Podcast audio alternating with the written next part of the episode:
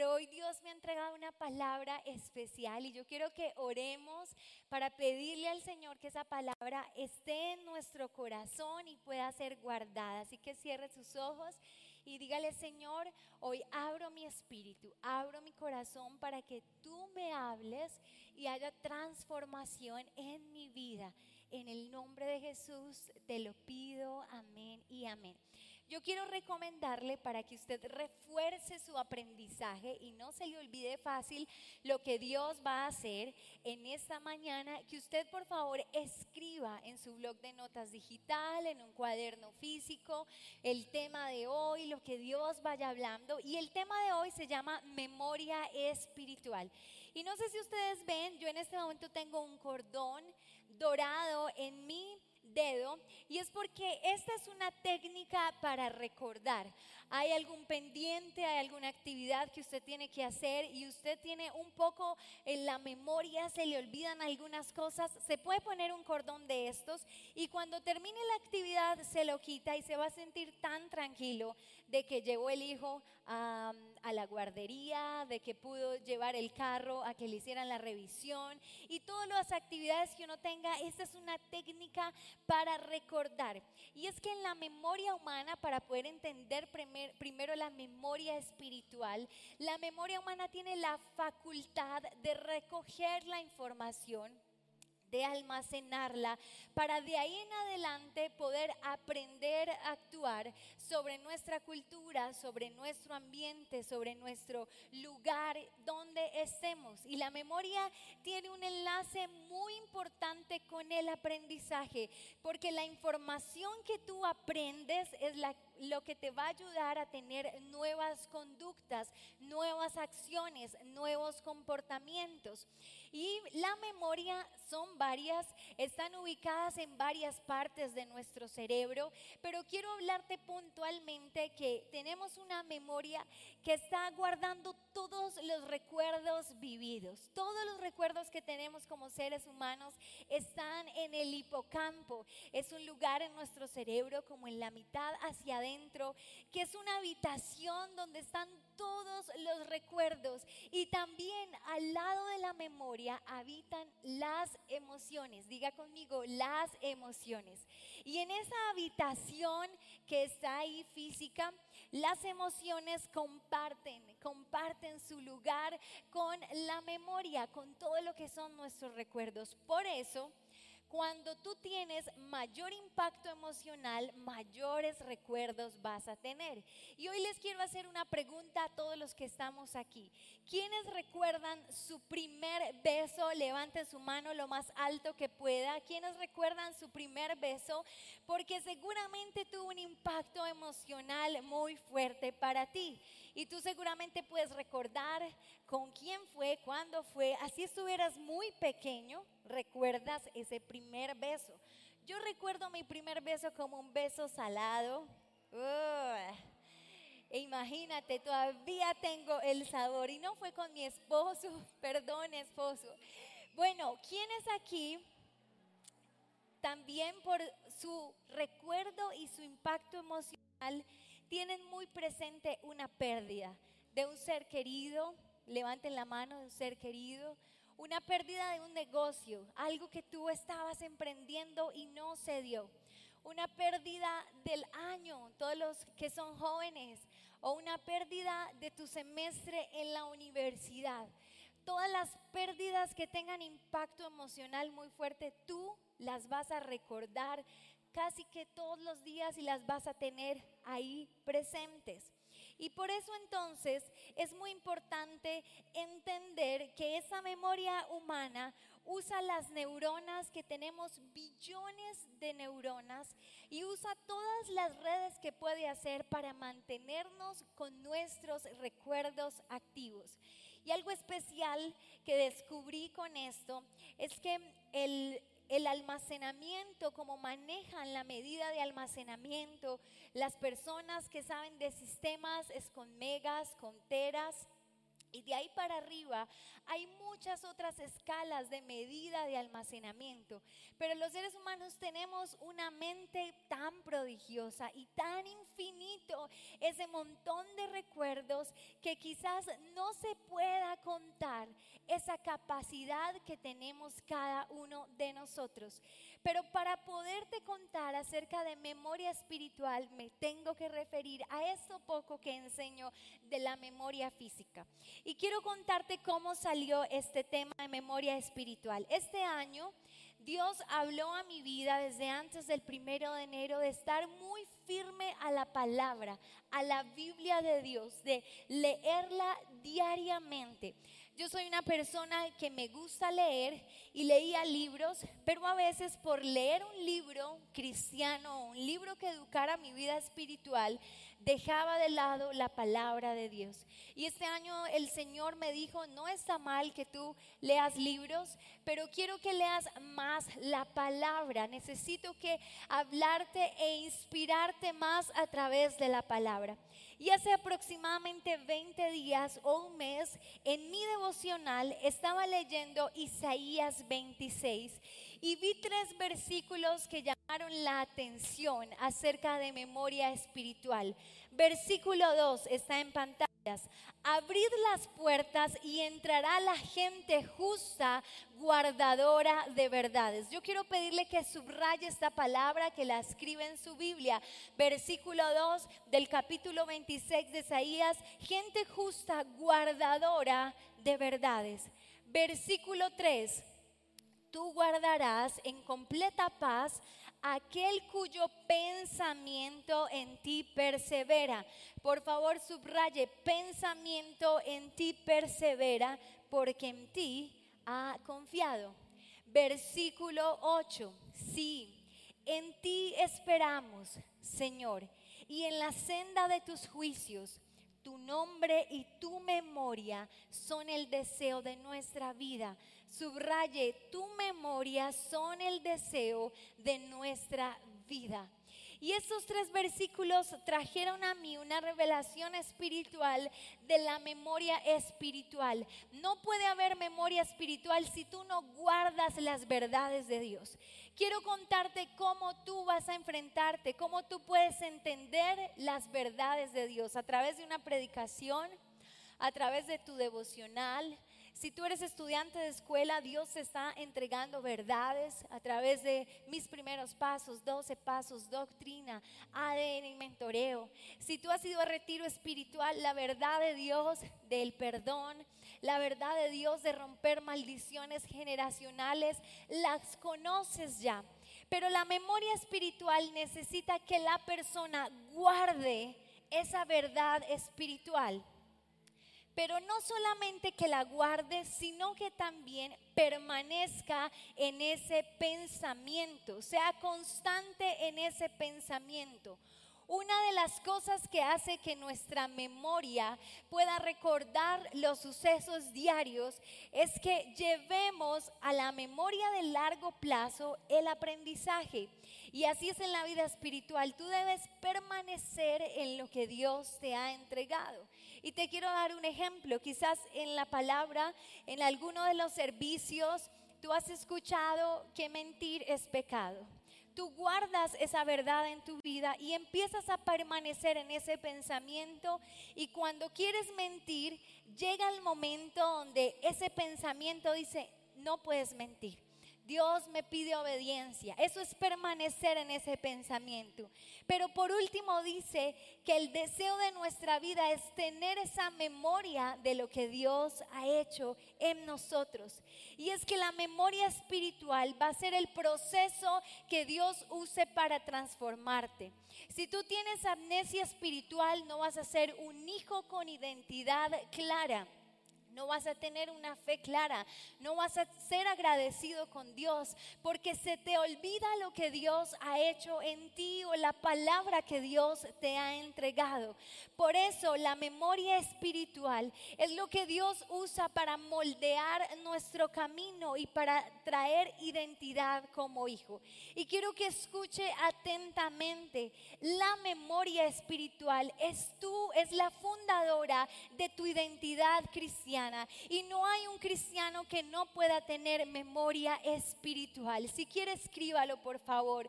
No puede haber un cristiano sin memoria espiritual. En la Biblia hay más de 250 veces que la palabra recordar, acordarse, traer a memoria es traída para nosotros. Y algo muy importante en lo que Dios me llevaba es que en la raíz hebrea, lo voy a decir deletreado la palabra porque no no hay forma de pronunciarlo en nuestro español. ZKHR es una palabra hebrea para masculino en hebreo y significa el cincel que graba el mármol. Así que la palabra recordar tiene que ver con que Dios usa su palabra, la Biblia, para que el cincel de Dios entre tu vida y te empiece a tallar, te empiece a incomodar. Cuando tú escuchas ahí la palabra de Dios, tú debes estar como en un espejo y decir, no estoy con obesidad espiritual, tengo que arreglar esto en mi vida, esto está mal. Ese es el cincel de Dios que hace que tú seas transformado, que seas cambiado, que tengas esa mentalidad de decir yo quiero algo diferente para mi vida y Dios lo puedo lo puede hacer. ¿Cuántos están en esta mañana entendiendo esta palabra? Así que recordar significa que el cincel de Dios está entrando a tu vida para tallarte, para transformarte, para no dejarte igual. Pero también ese cincel de Dios eh, empieza a incomodar nuestras vidas. Así que no hay memoria espiritual sin transformación. Y por ejemplo, eh, eso no se trata de replicar un versículo, decir yo ya me sé la palabra, es vivir la palabra de Dios. Amén. Yo quiero preguntar a los que hay aquí, y yo creo que la mayoría me van a decir que sí. ¿Cuántos conocen el versículo de Filipenses 4:13? Voy a empezar y ustedes terminan. Todo lo puedo. Muy bien, todos conocemos esta verdad. Está en nuestra memoria física. Pero conocerla en nuestra memoria espiritual y tenerla en nuestra memoria espiritual hace que nuestra vida funcione diferente, que la forma como vemos las cosas sean diferentes, que la forma en como reacciono a las situaciones de presión, a las situaciones de calamidad sean diferentes, porque aprendo y me transformo a través de esa memoria de lo que Dios quiere que yo trabaje. Así que memoria espiritual es recordar ese cincel de Dios, cómo transforma mi vida. Pero también en el hebreo, recordar en su femenino es eh, expandir la perspectiva del futuro. Dios te da palabra, Dios te enseña lo que dice la palabra para que tú veas diferente tu futuro. ¿Cuántos aquí cuando llegaban antes de llegar al Señor no tenían un futuro claro o tenían un futuro lleno quizás de zonas grises? Ese futuro en Dios a través de la palabra y tu memoria espiritual hacen que tú tengas esperanza de lo que va a venir. Amén.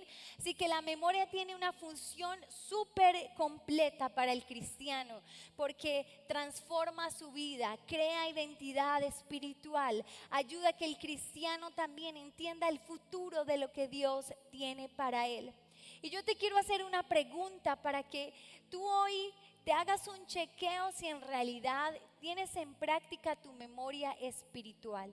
Y la pregunta es la siguiente, ¿tú hoy identificas cambios en la forma de ver alguna situación de tu vida antes de que fueras cristiano y ahora siendo cristiano?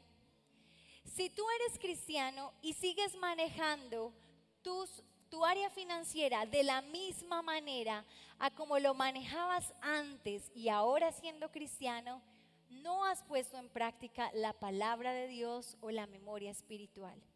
Si manejas tus relaciones diferente ahora que eres cristiano, según la palabra de Dios, tú estás poniendo en práctica la memoria espiritual. Si eres administrador de tu hogar y no ha pasado nada desde que eres cristiano, entonces no estás poniendo en práctica la memoria espiritual. Y es que la memoria espiritual tiene que cambiar nuestra forma de relacionarnos con otras cosas. Y no está en, no está en juego solamente tu pasado, sino que aquí está en juego tu futuro, porque la memoria espiritual es la que te conecta con la voluntad de Dios. Es la que te dice, no, mira, el Señor te dio esta palabra tal día, hay una promesa para tu vida y esa decisión no la puedes tomar porque te va a distraer de lo que Dios te ha entregado. Así que es súper importante que tú puedas recordar esas promesas de Dios, que tú puedas tener elementos para tener vigentes esas promesas de Dios. Yo quiero hacer aquí un test. ¿Cuántos recuerdan la promesa que Dios nos dio como iglesia este año? Si me pueden decir en qué libro está, en qué capítulo y en qué versículo. Alguien que salve esta reunión. Pastor, no diga, ¿qué promesa nos entregó Dios? Nos entregó Jeremías 6:16, volviendo a lo esencial. Si tú no recuerdas esa palabra en tu vida, espiritualmente hablando, porque puedes que te la encuentres y fácilmente vuelves y, la, la pronuncias, la replicas. Pero si tú no entiendes que eso es algo que te agrega valor a tu vida espiritual, que es algo que guía tu vida espiritual, no hay práctica de la memoria espiritual. Y por eso yo quiero invitarlos hoy a que ustedes empiecen a practicar esa palabra que Dios tiene para sus vidas. Invitarlos a que lo recuerden en los momentos más importantes. Y vamos a recorrer unos momentos. Creo que tenemos que adorar al Señor, tenemos que olvidar eh, quizás nuestro pasado y recordar lo que Él tiene para nuestras vidas en todo momento. Pero quiero hablarte de estos momentos. Primero, en tu juventud. Eclesiastés 12.1 dice, no dejes que la emoción de la juventud te lleve a olvidarte de tu Creador honralo mientras seas joven, antes de que te pongas viejo y digas, la vida ya no es agradable. Este punto especialmente es para los jóvenes que están aquí, den un grito de alegría. Ellos han estado sirviendo hoy los jóvenes de 18 a 24 años. Y es que en la juventud, normalmente, como lo dice Eclesiastés, estamos en la emoción de que tenemos fuerzas, de que podemos ir a correr, de que podemos trasnochar sin cansancio, de que estamos experimentando todo lo que el mundo o la vida nos entrega, el amor y muchas otras cosas. Pero la palabra dice, cuídate de no olvidarte de tu creador. O sea que en la juventud es fácil olvidarnos de la salvación, del Dios eterno. Y una cosa súper importante que deben entender los jóvenes es que cada decisión de tu juventud debes ponerla al Señor y eso hará que no te olvides de tu Creador. Cada decisión que tengas en tu juventud, irte para otro país, quizás emprender una idea de negocio, quizás empezar una carrera universitaria, juntarte en una relación de noviazgo, cada idea, tú debes en este momento, cada decisión pasarla por el filtro de Dios, ir a Dios y decirle, Señor, esto es lo que tú quieres para mí. Así es como el joven no olvidará lo que Dios tiene para él. Y yo quiero contar una historia personal y es que yo tenía en mi vida el guion mental de que inmediatamente que yo terminara el bachillerato tenía que empezar a estudiar. Era una situación tan fuerte que no me importaba qué estudiar, en cambio de estar en ese estado de salgo del bachillerato y empiezo inmediatamente la universidad. Me sentía frustrada si eso no pasaba en mi vida. Y eso empezó eh, en un momento donde estaba muy quizás muy inmadura para tomar una decisión tan importante. Pero ese guion, esa aprobación que yo estaba buscando como joven, hacía que yo no dependiera de Dios y no le consultara al Señor. Y entonces yo me presento a la Universidad de Antioquia y la Nacional a la de Antioquia me presenté a medicina y biología y no sé por qué razón en la nacional me presenté a ingeniería geológica e ingeniería ambiental. Gracias a Dios no pasé. Entonces mis padres en ver esa frustración tan fuerte me ayudaron con orientación eh, psicológica. Y una psicóloga entonces me dice quizás tú puedas estar poniendo esas habilidades que tienes en las ciencias humanas, todo lo que sea ciencias humanas. Y en ese momento siento que como que se me prende el chip y digo, claro, la tengo, voy a estudiar licenciatura en español. Y yo estaba feliz, yo estaba contenta porque yo decía, yo quiero ser profesora. Pero no le consultaba a Dios. Estaba perdida en mis emociones, estaba perdida en esa idea de inmediatamente terminar el bachillerato, empezar la universidad.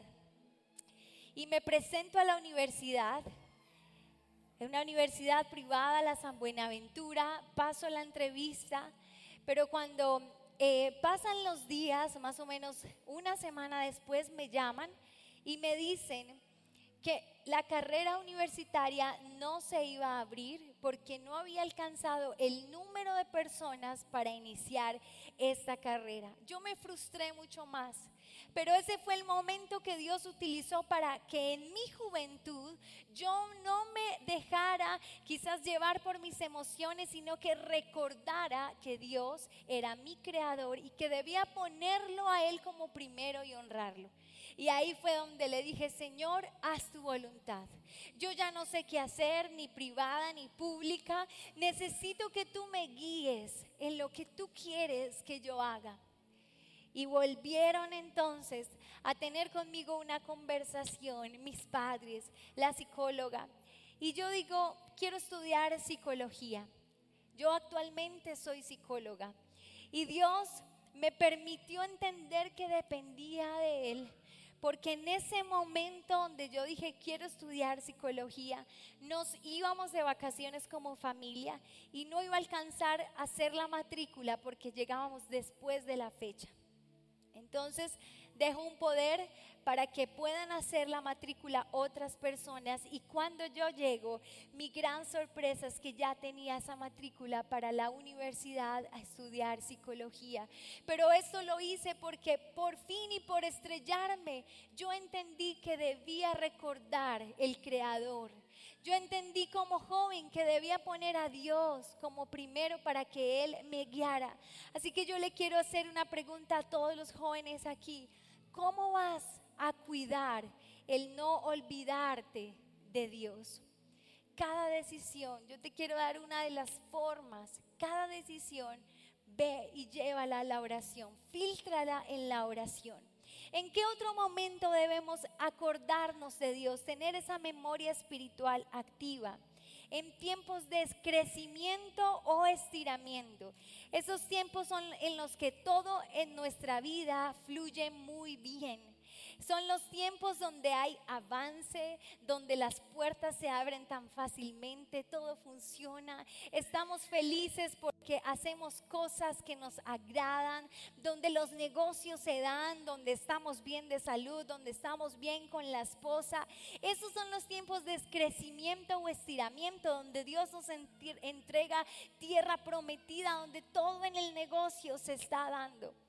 Pero en esos momentos debemos recordar, perdón, a nuestro Dios, porque la confianza personal, el exceso de confianza personal hace que empecemos a tener amnesia espiritual. Y decimos, pero yo estoy aquí por mis fuerzas, porque soy una persona diligente, responsable, puntual, porque eh, quizás cumplo con mis compromisos. Y quiero recordarte que el Salmo 103, 2 dice, bendice alma mía al Señor y no olvides ninguno de sus beneficios.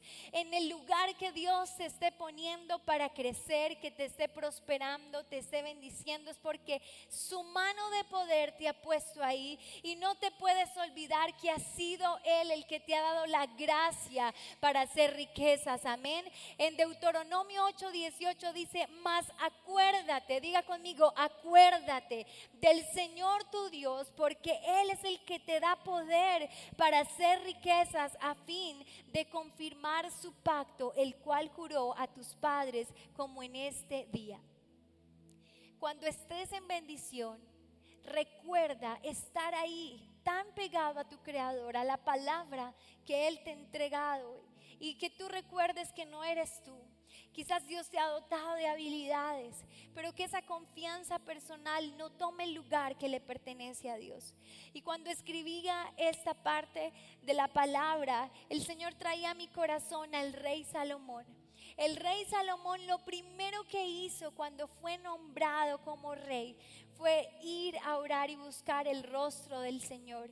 Y yo decía, Señor, pero si él era hijo de rey, él era príncipe, ya él conocía cómo se podía manejar un reino, ya él conocía al pueblo de Israel, él había visto a su padre batallar, él había visto a su padre gobernar, seguramente había estado también con algunas responsabilidades sobre ese reinado, pero él no dijo, yo soy hijo de un rey y voy a lograr, voy a poderlo hacer. Él lo que hizo fue que se acordó de su creador fue y pidió en oración y pidió sabiduría. Cuando Dios esté dando crecimiento, pide sabiduría. Pide a Dios esa inteligencia espiritual. Pide al Señor que te muestre cómo gobernar lo que Él te ha entregado. Y te quiero hacer una pregunta a ti que estás en crecimiento o en estiramiento. ¿Cuál es esa palabra que te sustenta en este tiempo de crecimiento? no puede ser tu confianza personal. Debes tener una palabra clara en este momento de estiramiento. El tercer punto, en cuándo debes tener tú esta memoria espiritual más activa en las horas de reflexión personal. Mis horas de reflexión son en la mañana. Yo me levanto y mi mente está a mil por hora normalmente. Yo estoy pensando qué tengo que hacer en el día. Yo ahí me doy látigo y digo, ¿por qué te dormiste y te quedaste 10 minutos más? Mira, vas a llegar tarde al lugar. También hago quizás mi sistema de, de, costos y digo, esto no me va a dar, tengo que hacerlo de esta manera. O llegan las mejores ideas del día y digo, wow, mira, no había pensado en esta situación, voy a hacerlo de esta manera. Y llegan momentos de reflexión personal, en mi caso son en la mañana. ¿Cuántos les pasa eso como a mí? Levante su mano. Que les pasa los momentos de reflexión en la mañana. Otros viven su momento de reflexión personal en la noche. Levanten la mano los que tienen su momento de reflexión en la noche. Otros no tienen momentos de reflexión, pero es el momento de poder empezar a practicar este buen ejercicio. Y esos momentos de reflexión personal son una oportunidad del Espíritu Santo de influenciarte bien o de Satanás de traer dardos a tu vida y decirte, no lo vas a lograr. No, deja, deja eso, tira eso que estás pensando que tú no lo puedes hacer.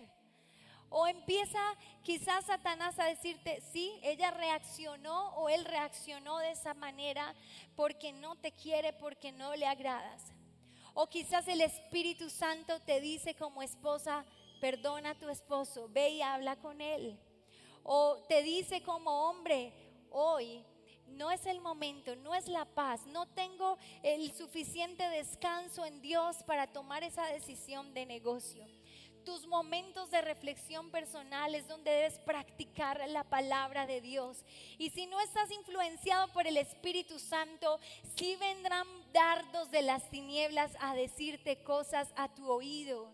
y a quitarte el pan espiritual que representa la palabra de Dios para tu vida.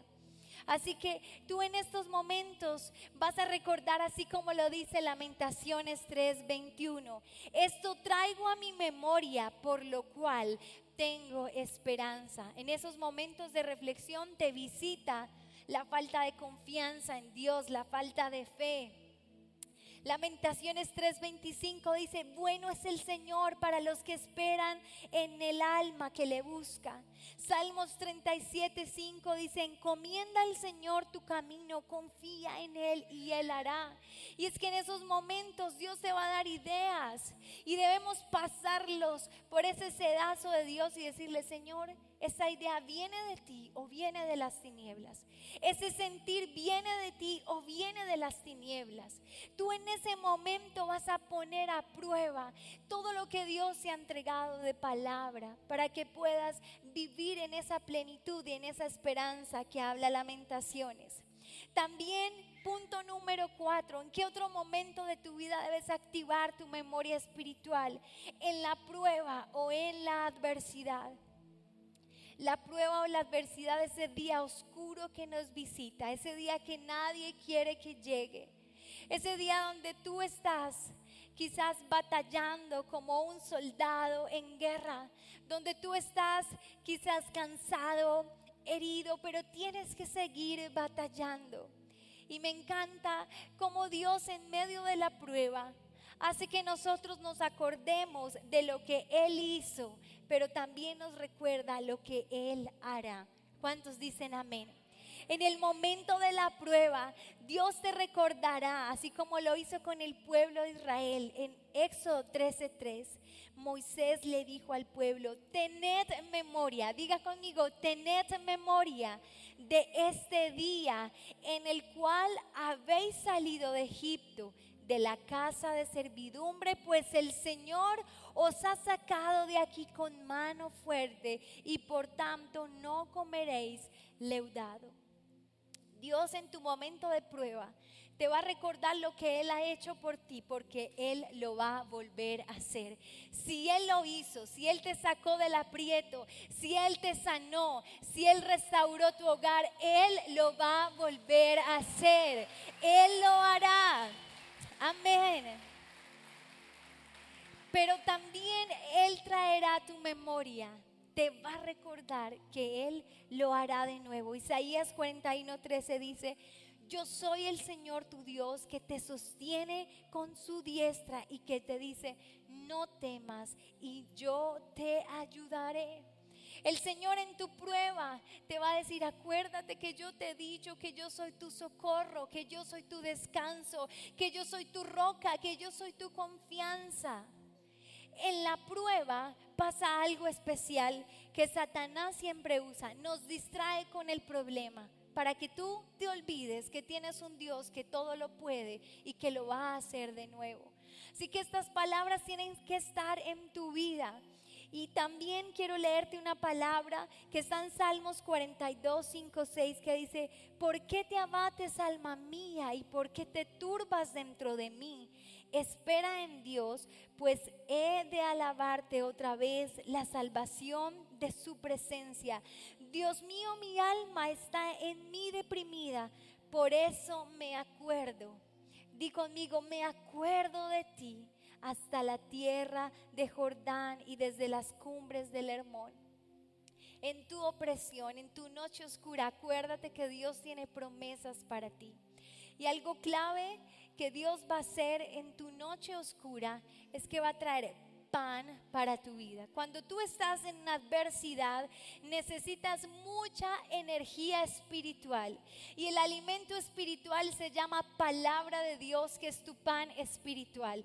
Si tú no vas a la palabra y te alimentas de las promesas, de lo que Dios está hablando, si tú no buscas estar en su presencia, tú vas a caer en esa guerra, tú vas a caer en esa batalla, pero el pan espiritual te dará los elementos para que tú puedas decir, Señor, yo creo en ti. Y este diagnóstico yo no lo acepto y yo prefiero, Señor, mirarte a ti que mirar cualquier otra realidad. ¿Cuántos dicen amén?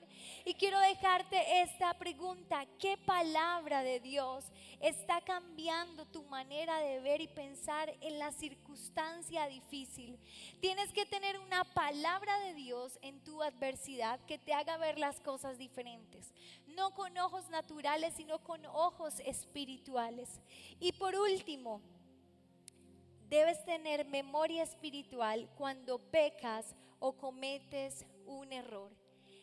El arrepentimiento es el recuerdo de que puedo ir a Dios para que perdone mis pecados, me limpie de todo mal y es el recuerdo también de que debo dar un giro de 180 grados para cambiar mi actitud y obedecer al Señor. Y me encanta esta palabra porque en medio de nuestro pecado, Dios va, a hacerte sentir como lo leía en Ezequiel y ya se los quiero leer. Dios se va a hacer sentir contaminado. El cincel de Dios, el recuerdo del cincel de Dios te va a decir, hueles feo con ese pecado. Nada va a salir bien en tu vida si sigues con ese pecado en tu corazón. Mire lo que dice Ezequiel 20, 43, 44. Allí se acordarán de su conducta y de todas sus acciones con las que se contaminaron y sentirán asco de sí mismos por todas las maldades que cometieron. Si tú tienes el Espíritu Santo va a pasar esto. El Espíritu Santo te va a hacer acordar que no estás actuando bien y que debes ir al Señor y en arrepentimiento pedir perdón por los pecados. Pero me encanta cómo en el versículo 44 vemos esa oportunidad que Dios nos da dice la palabra pueblo de Israel, cuando yo actúe en favor de ustedes en honor a mi nombre y no según su mala conducta y sus obras corruptas, entonces ustedes reconocerán que yo soy el Señor, yo el Señor omnipotente lo afirmo. Cuando tú te acuerdas en tu pecado que debes volver a Dios, tú vas a ver ese Dios de oportunidades, ese Dios omnipotente, ese Padre poderoso que vuelve y nos abraza y nos perdona y ese Padre que nos da una y otra vez más oportunidades.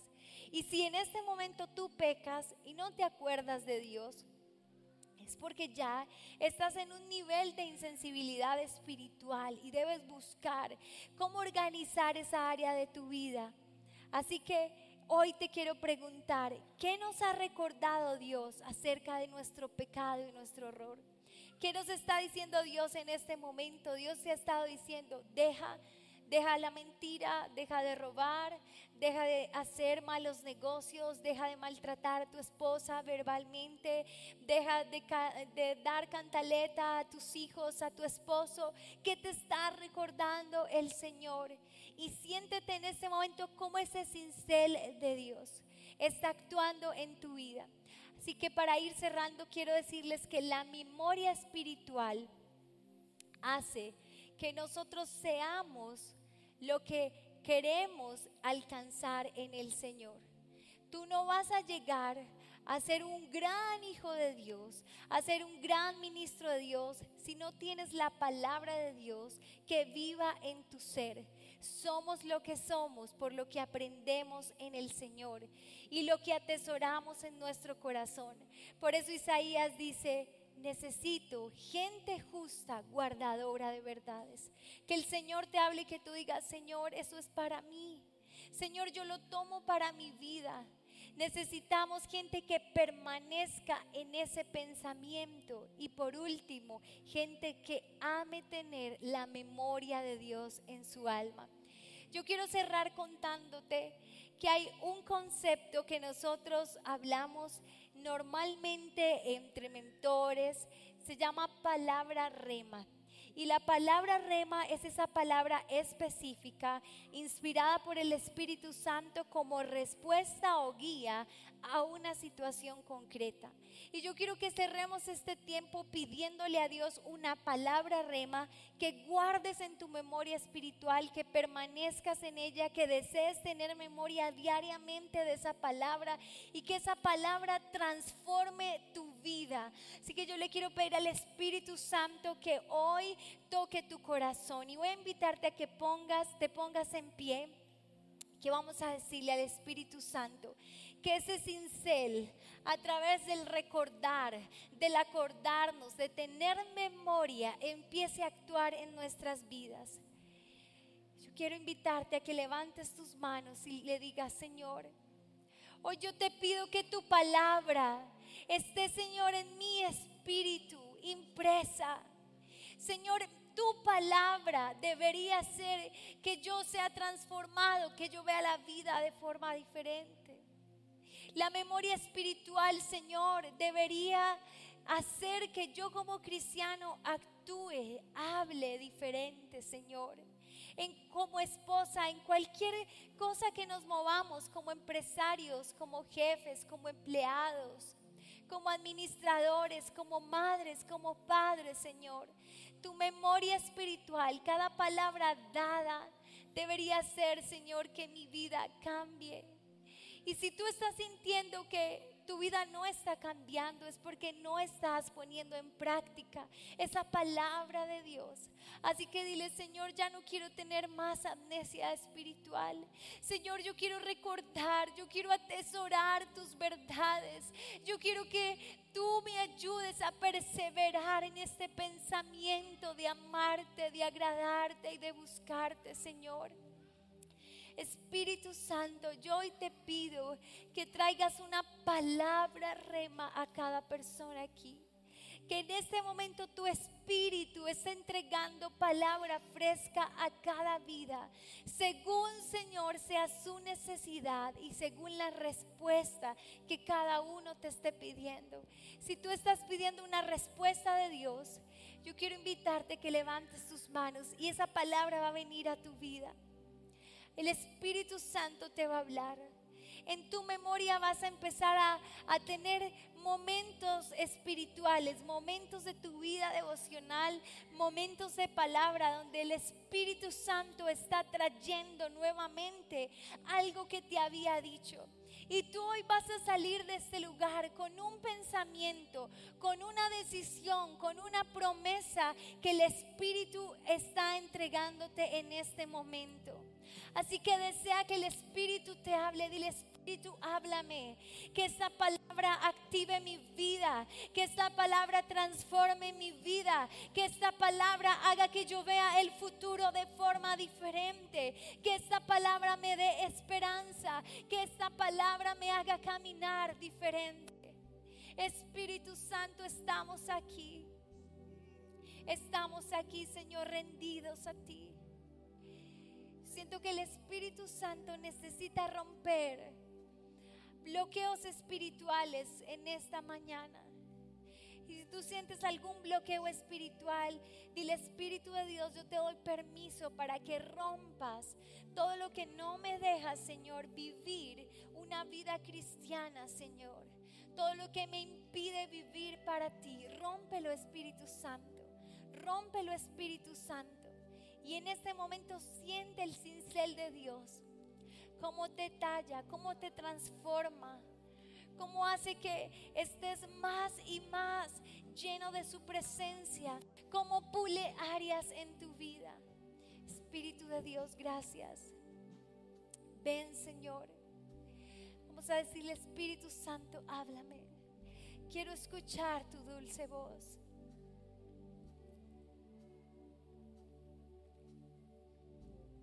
Quiero escucharte hablar, Espíritu Santo, dile a Él. Quiero escuchar tu dulce voz, rompiendo el cielo.